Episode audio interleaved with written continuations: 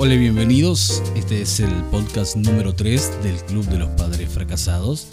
Y ya desde los estudios de Unoya podemos estar mucho más relajados y felices de poder compartir con ustedes una nueva edición de este podcast que busca pensar, reflexionar juntos. Sobre todo, darle una vuelta de tuerca, una nueva mirada al concepto de familia, acompañado siempre, no solamente desde la mirada científica, sino también desde la mirada bíblica.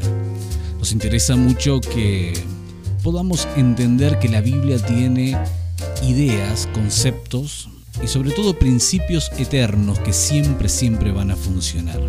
Así que, sin más preámbulo, como siempre les decimos, queremos darle la bienvenida al tercer episodio del Club de los Padres Fracasados, hoy hablando sobre familias reconstituidas.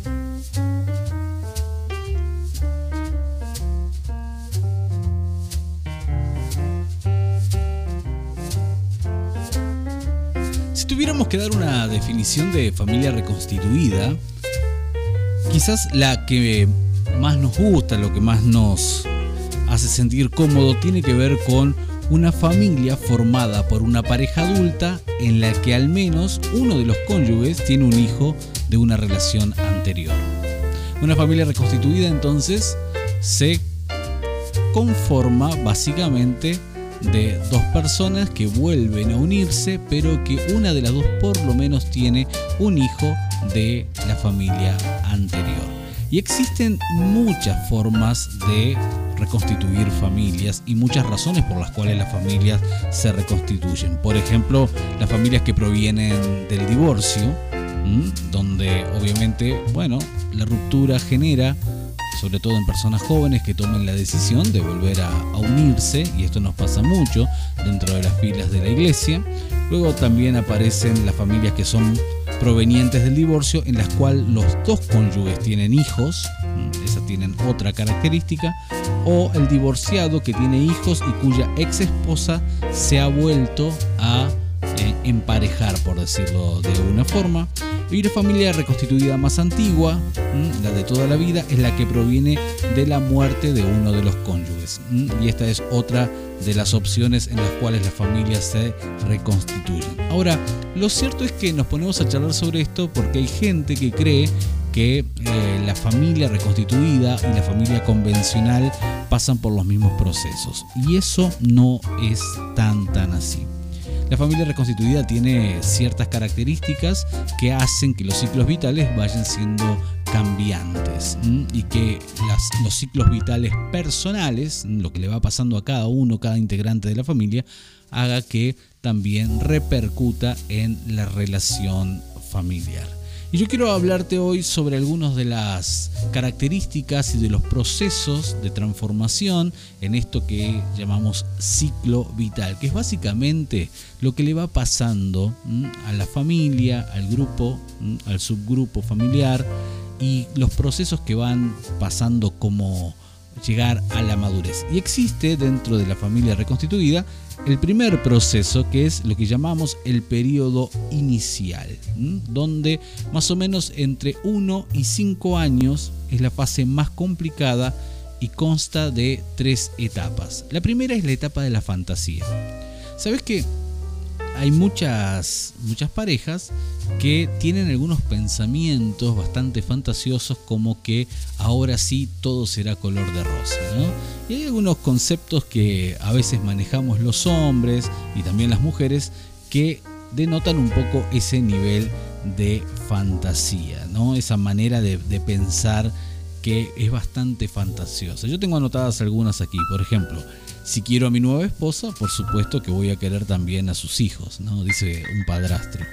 O quiero mucho a su padre, así que sus hijos van a acabar queriéndome también a mí, dice una madrastra. Y a veces eso es bastante fantasioso porque no siempre la cosa se da así. A veces hay que remar mucho contra la corriente para que exista la aceptación, para que se vuelva a reconstituir verdaderamente una familia, ¿no?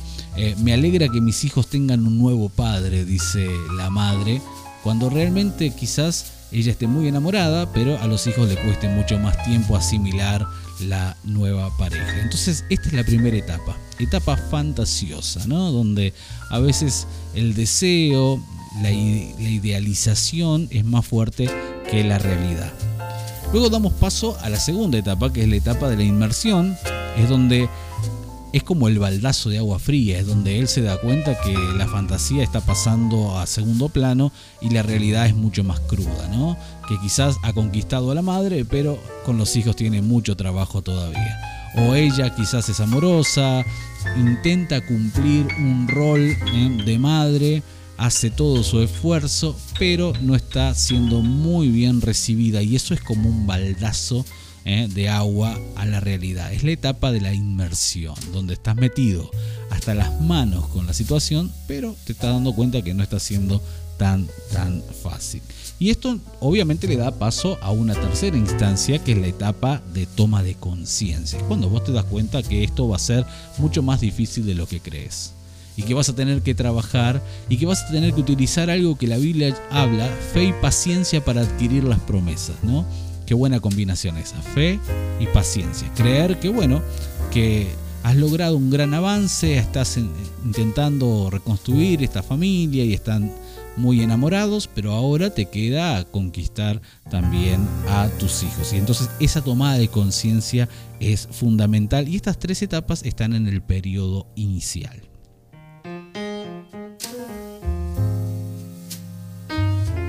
Luego aparece un segundo periodo que es el periodo intermedio, donde ya entramos en la movilización, donde empezamos a hacer cosas que van a terminar trayendo algún tipo de resultado. Comenzamos a buscar la forma de que la situación vaya cambiando, vaya siendo transformada lentamente. Es la etapa, entonces, como te decía, de la movilización que le da paso a otra etapa, que es la etapa de la acción, donde se va ya estructurando una nueva forma de familia. La pareja conyugal se va a compenetrar en tratar de enfrentar y resolver los problemas. Y esto lo estamos hablando porque en nuestras congregaciones está llenísimo de familias que han sido reconstituidas ya sea por divorcio, ya sea por el, duelo de la pérdida de uno de los cónyuges. Y esto está siendo toda una dificultad para muchas parejas, para muchas familias que quizás todavía están ahí en esa etapa fantasiosa y que se han olvidado de que necesitan accionar con fe y con paciencia, como lo decíamos hace un ratito nada más. Y luego ya estamos en la última etapa, que es la etapa de la consolidación de la familia, ¿no? Una etapa donde se resuelven las cosas de manera mucho más inteligente, donde podemos empezar a pensar ya como una nueva familia, donde el otro es recibido dentro de esa estructura familiar y empieza ya a tener ciertas pautas, cierta autoridad. Bueno, se empiezan a resolver las cosas ya no solamente como eh, individuos aparte, sino como familia.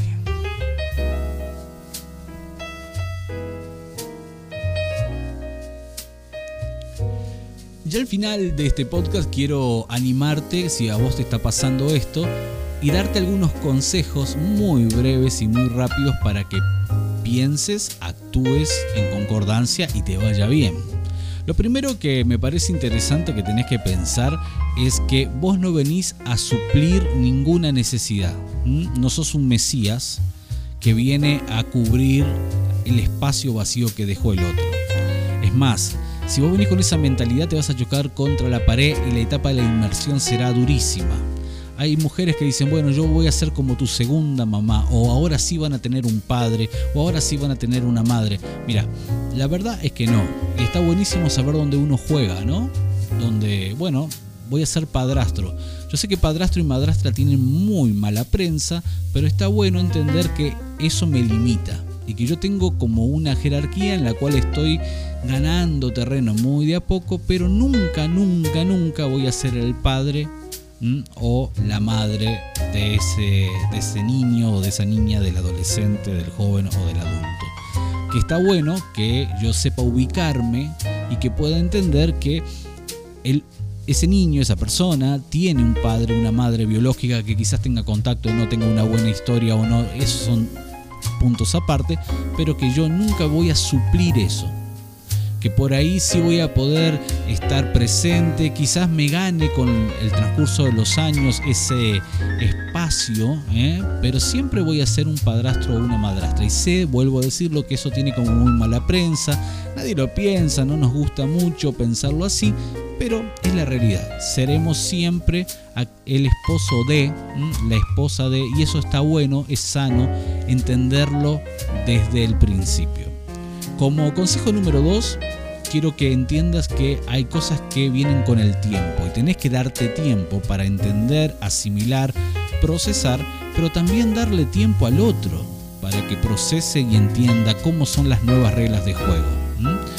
Sobre todo en aquellos que por ahí son niños pequeños, de repente vos venís a romper una estructura que se va formando, ¿no? Imagínate el padre solo por algunos años, está siendo ahora acompañado por una persona que tiene eh, características de intruso en la mente de un niño. Y entonces ganarse ese amor, ese respeto y ese espacio es una cuestión de tiempo y hay que darse el tiempo y que hay que ir también como un poco acorde acompañando a los procesos evolutivos de los niños. O sea, eh, vamos trabajando, vamos resolviendo las circunstancias, pero, pero también vamos dándole espacio y tiempo para que el niño vaya entendiendo esta nueva realidad de esta familia que quizás no es lo que él pensó ni lo que soñó, pero es lo que le ha tocado vivir en esta instancia de reconstrucción de familia. Evidentemente, para Dios no es lo ideal, no es lo mejor. Dios nunca hubiese querido que la familia convencional se rompa, pero la realidad es que esto es más común de lo que creemos.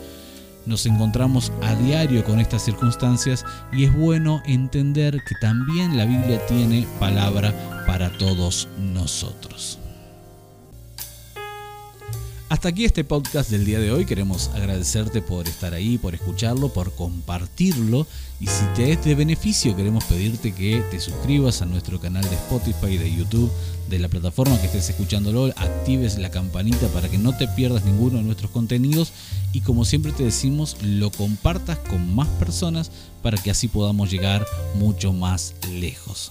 Soy Ariel Osores y ha sido un placer, nos encontraremos en una nueva edición del Club de los Padres Fracasados.